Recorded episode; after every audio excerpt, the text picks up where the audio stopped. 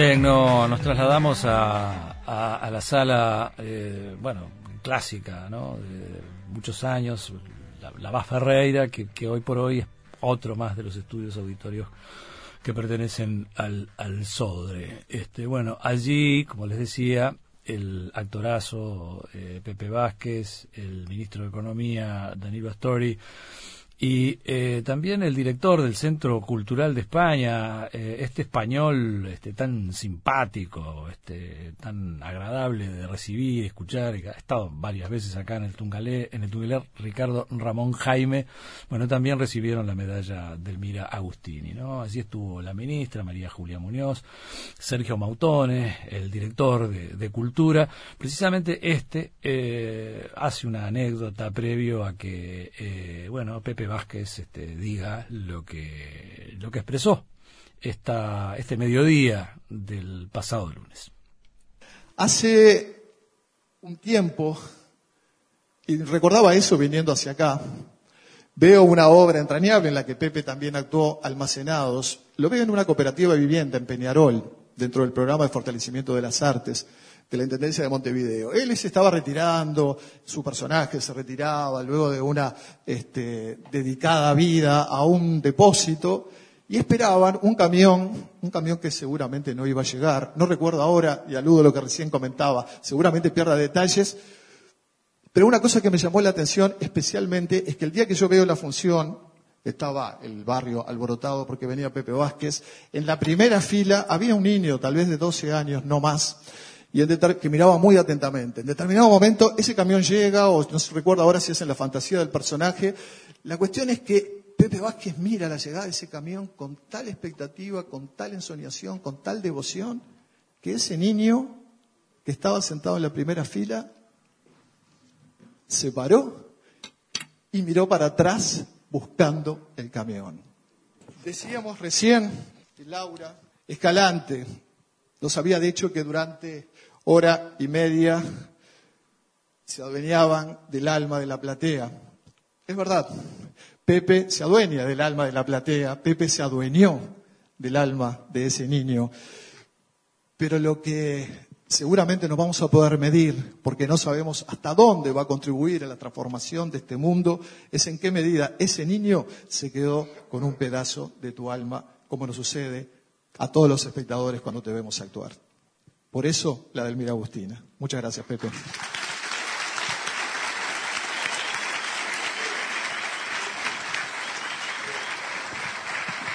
Recibe entonces por parte de las autoridades Pepe Vázquez la medalla de Elmira Agustini, distinción honorífica en virtud de su indiscutible actividad cultural.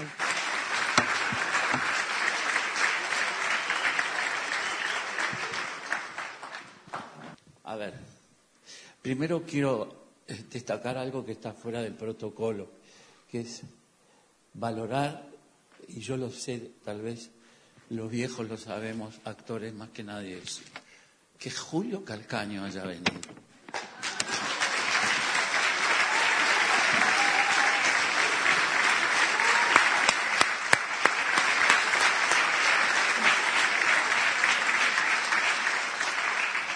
Eso es un premio más que me da la vida, lo digo de verdad, porque cuando yo empecé a estudiar teatro, él había egresado de la EMAD y empezaba a hacer sus primeros papeles.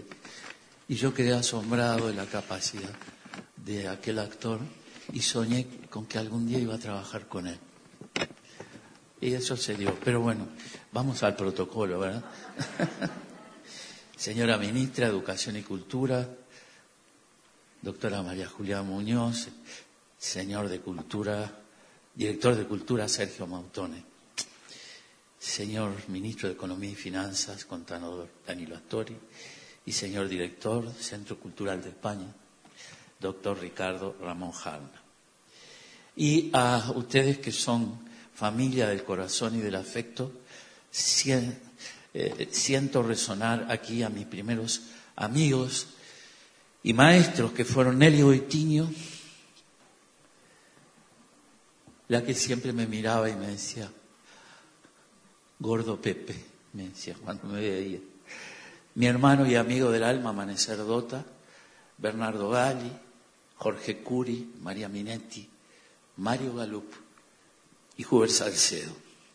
Y un especial lugar para José María Mujica, artista plástico de 33.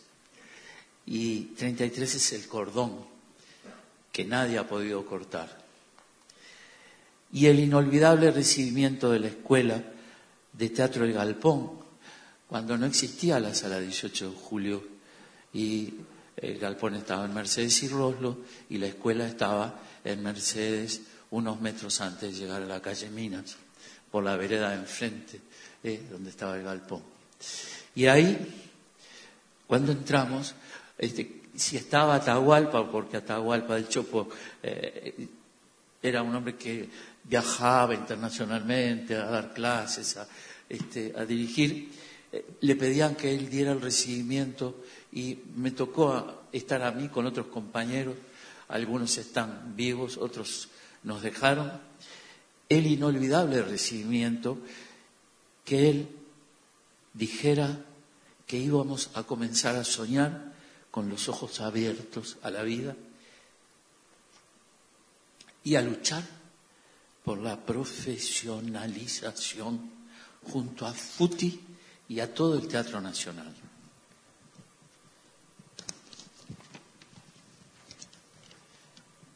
Yo lo único que he hecho es tener algunos maestros de aula y los otros fueron maestros en la vida, actores que yo veía como espectador, este, aquella generación, pocas veces se nombra Enrique Guarnero, para mí fue tal vez como el más grande histrión que yo vi en vivo acá en los escenarios.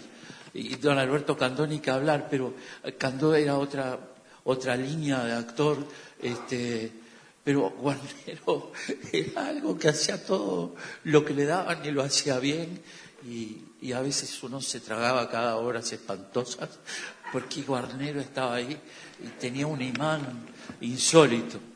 Este, pero yo con ellos, este, con Tenuta viéndolo en el galpón,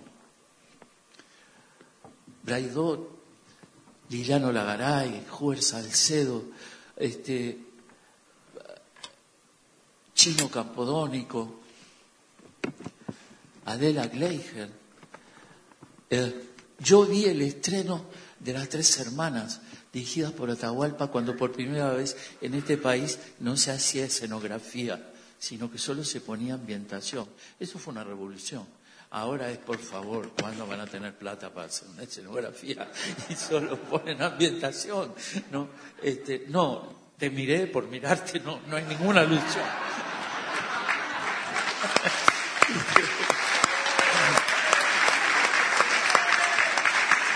Eh, y eh, eso, el ser leal y auténtico. Y, y la vida, he andado por muchos lugares del mundo, ya lo dijo Sergio.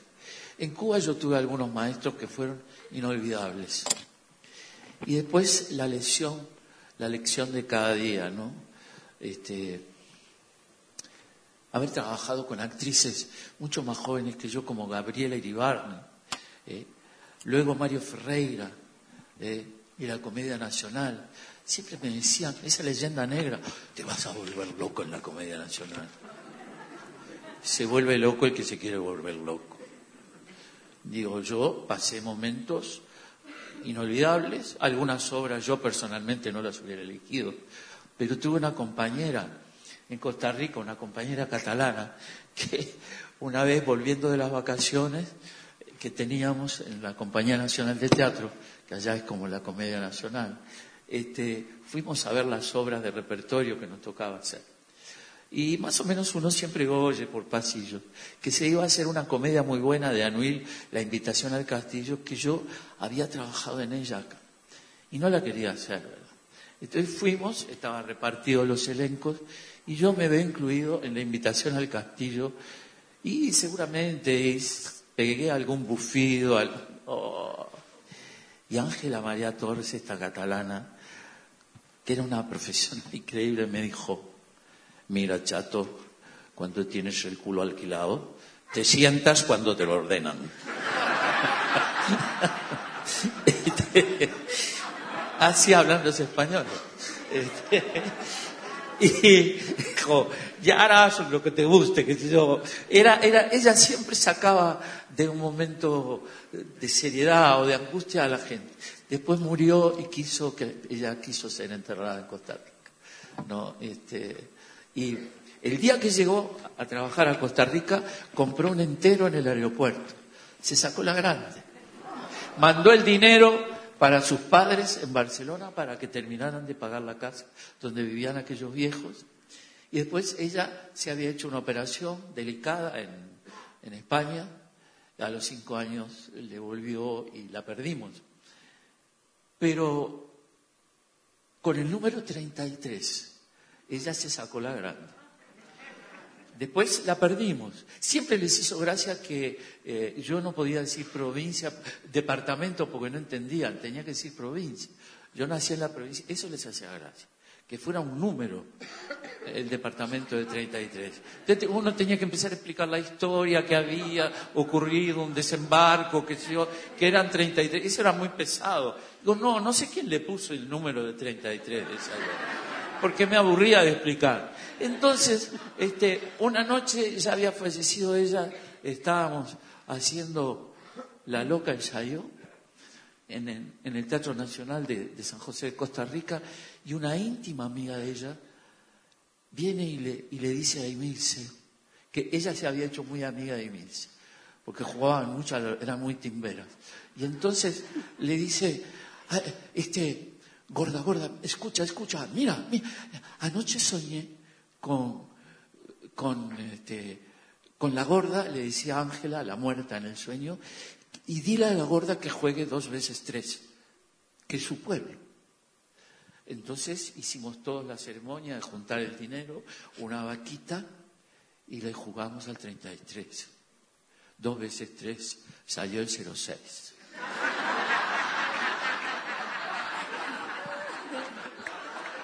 Pero escuchen esto, escuchen, escuchen, escuchen. Antes,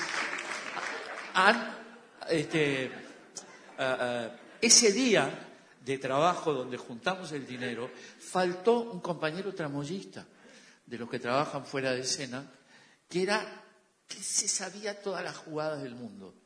Y, y, él no participó de esa vaquita que hicimos para jugar. Y al otro día llegó y le contamos esta historia si yo estoy, juego la mitad de la plata al 33 y la otra al 06. Se equivocaron. Dice, era, eh, hubiera salido, este, pero bueno, y bueno, la comedia, me fui, yo soy así desordenado. Ya vuelvo, María, al orden. Este, he andado, sí, he andado. Y fue la experiencia de conocer y haber trabajado también con un hermano artístico con el que nos hemos hecho, que es con Jorge de Nevi, ¿no? Este, con quien nos hablamos todas las mañanas por teléfono, como dos tías viejas y nos contamos los chismes del ambiente, ¿no?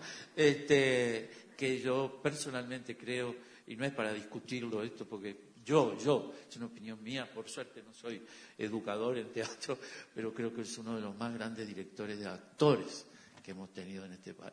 Realmente un maestro.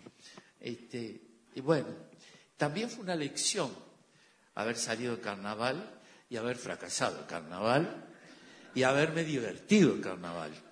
Y eso se lo debo a Morris y a Fernando de Morales, que me obligaron.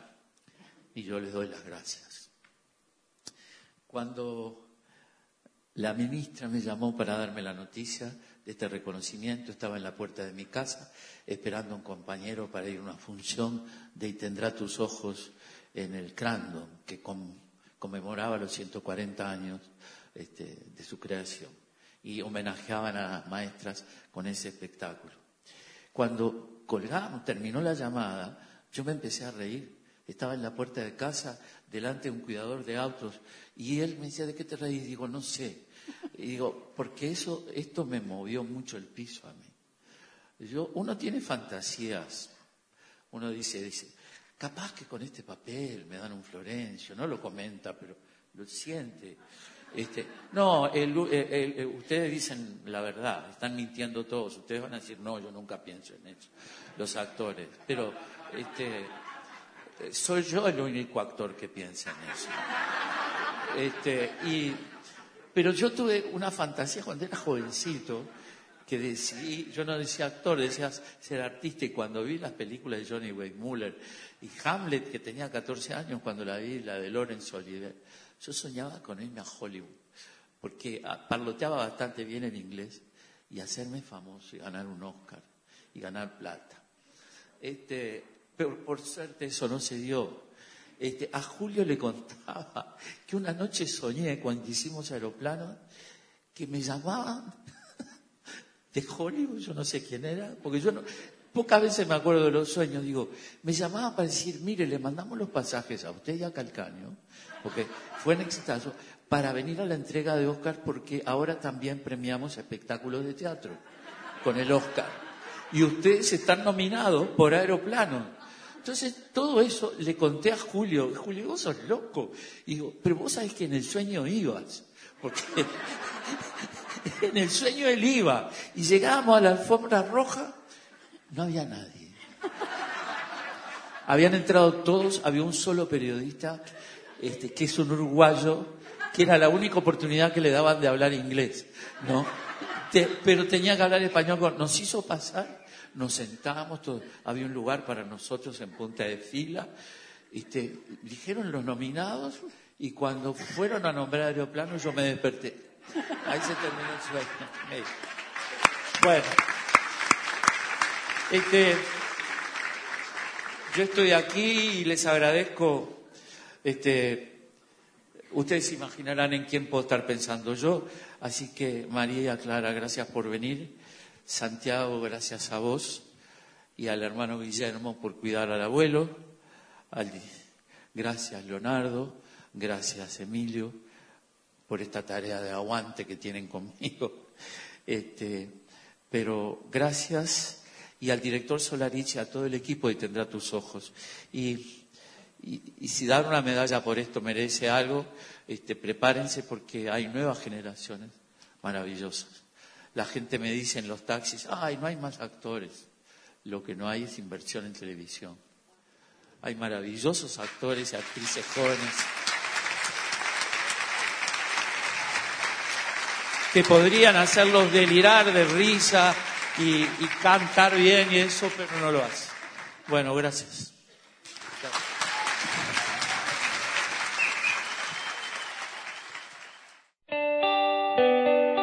Comunicate con nosotros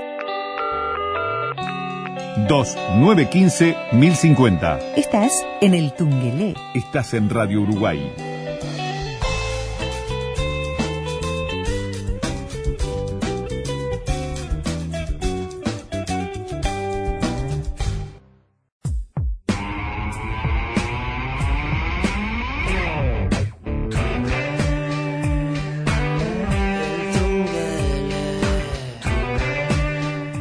tremendamente emotiva la, intervención, como muchas de sus obras, ¿no? Incluso esta que, citaba él, que, hizo con, Iván Solarich, que, bueno, tiene, es como un desprendimiento de, lo que fue esta intervención, porque mucha cosa autobiográfica además, este, así que, pero bueno, el, Pepe Vázquez de siempre, ¿no? En todas, en todas y, cada una de, las partes donde aparezca para, expresar algo, este, ya sea actuando o en este caso, bueno, discursiando. Eh, les decíamos que también recibió el, el del Mira el contador Danilo Astori, que es, este, bueno, como ustedes saben, de hace muchísimos años ya este, viene concentrando un poco las, las atenciones por su actividad, bueno, como el ministro que es de, Economía, pero bueno, muchos desempeños este, políticos. Pero acá eh, el, el premio viene, y me parece muy razonable, por unas cosas que aclaró este, la, bueno, su par de, cultura, en el sentido de que Astori, eh, como jerarca del Estado, nunca obstaculizó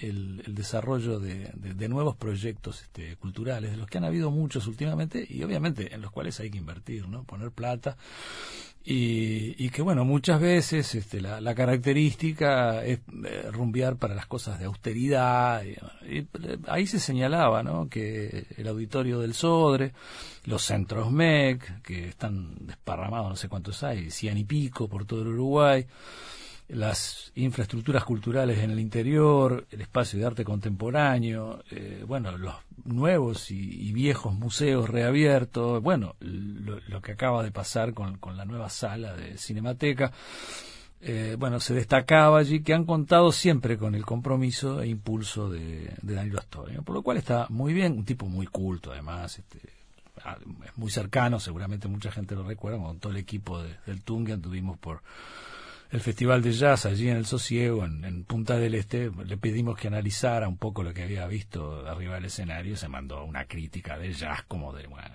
de las que carecemos bastante hoy, hoy día. eh, Este, así que bueno, eh, merecidísimo premio. Allí habló Danilo, dijo estas cosas. Yo la verdad es que no estoy en condiciones de valorar lo que puedo haber aportado para la cultura y las artes en el Uruguay. Lo que sí estoy seguro es que intenté hacer todo lo posible y voy a seguir intentando hacer todo lo posible.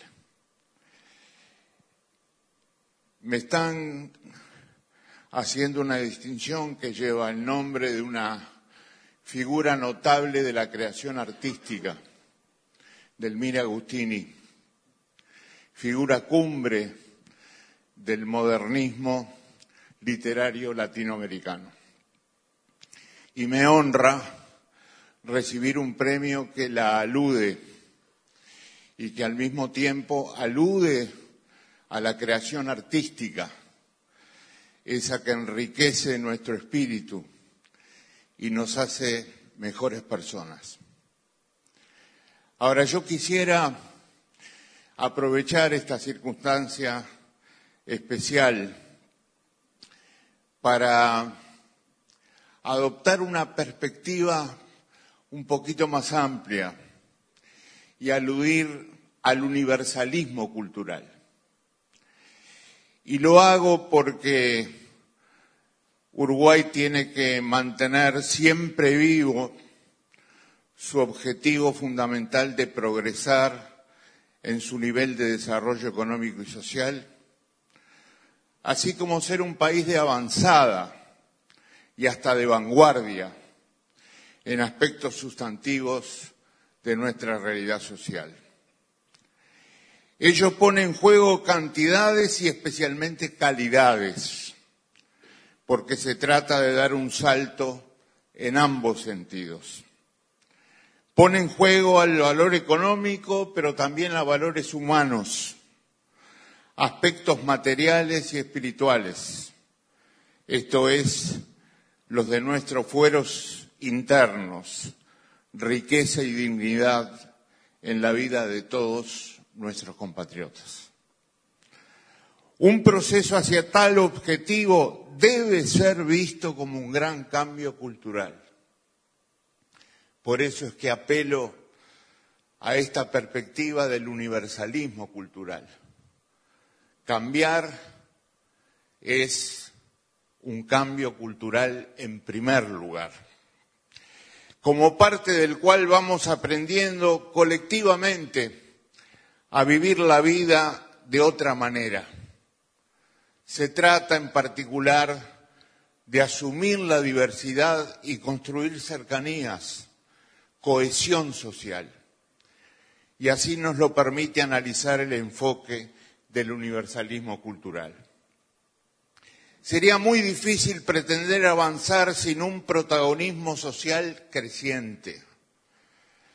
Esta es una parte importante de la tarea de un gobierno, crear condiciones para que ese protagonismo crezca a todo nivel y apuntando a toda la sociedad. A los más humildes, sabiendo que son los más necesitados. los más necesitados de una agenda de derechos y de oportunidades. A los sectores medios, que más allá de sus niveles de ingreso han sentido la responsabilidad cultural de constituir factores de equilibrio y estabilidad en la sociedad. A los que invierten, arriesgan, innovan y crean trabajo y oportunidades para sus compatriotas. En este sentido, la UNESCO, en su concepto sobre nuestra diversidad creativa, nos ayuda a comprender un planteo de este tipo sobre la peripecia humana.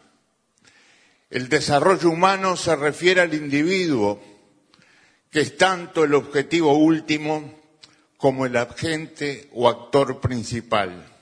Sin embargo, las personas no son átomos independientes, trabajan juntas, compiten, cooperan, interactúan de múltiples maneras.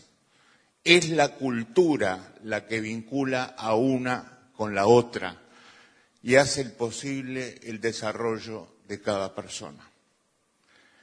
Esa cultura que según la Declaración de Friburgo de 2007 abarca los valores, las creencias, las convicciones, los idiomas, los saberes y las artes, las tradiciones, instituciones y modos de vida, por medio de los cuales una persona o un grupo expresa su humanidad y los significados que da a su existencia y a su desarrollo.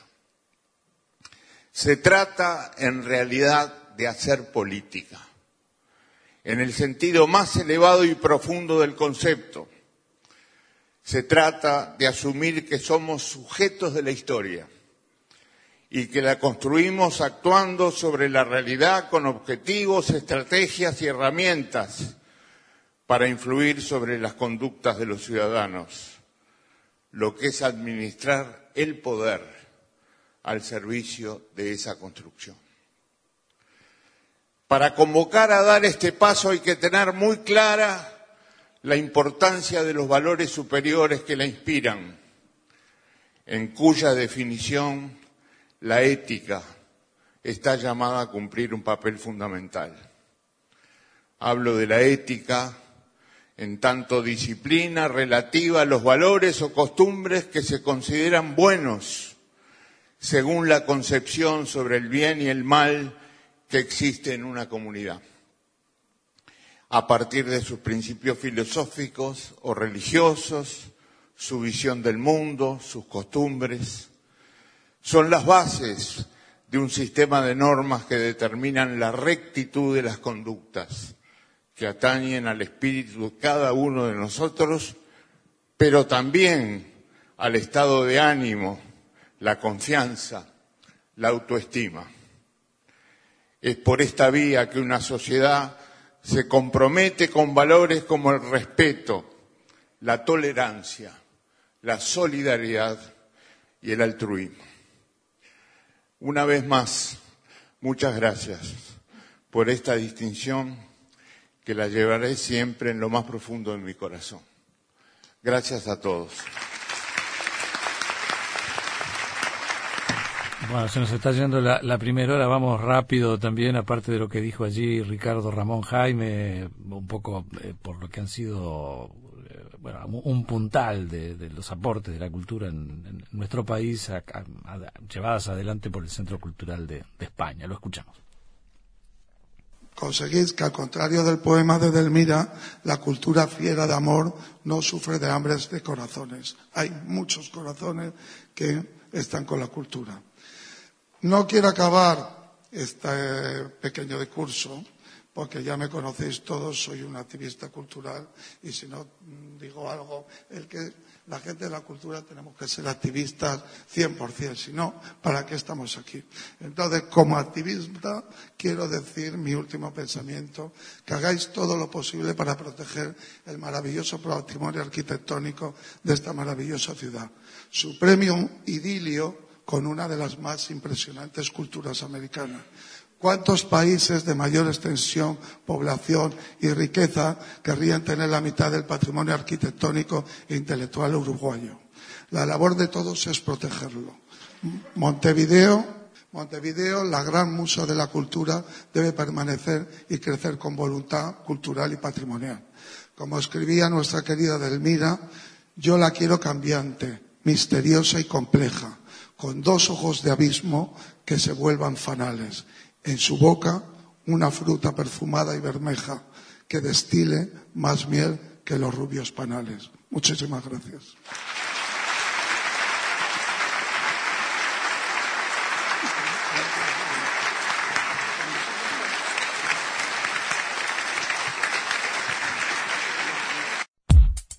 El Tungelé en Internet. www.radiouruguay.com.uy Moñas en Ronda, una creación de Radio Canelones con el apoyo del Ministerio de Educación y Cultura, Organización de Estados Iberoamericanos y Consejo de Educación Inicial y Primaria. Fomentando la lectura, difundiendo la cultura. Guillermo, 13 años, sexto año.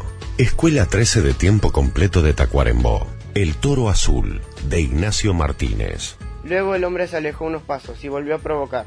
El toro azul atacó una y otra vez en vano, más atraído por la capa roja que se movía que por el torero que la sostenía. Las dos primeras varas se clavaron sobre el lomo del animal, que por primera vez dejó de ver la capa.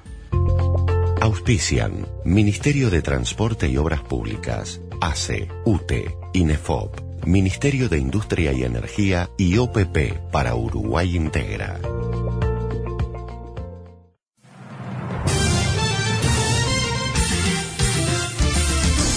Noticias. Informe Nacional. Buenas tardes. Hora 17, un minuto. Hay 16 grados de temperatura en Montevideo, 77% la humedad.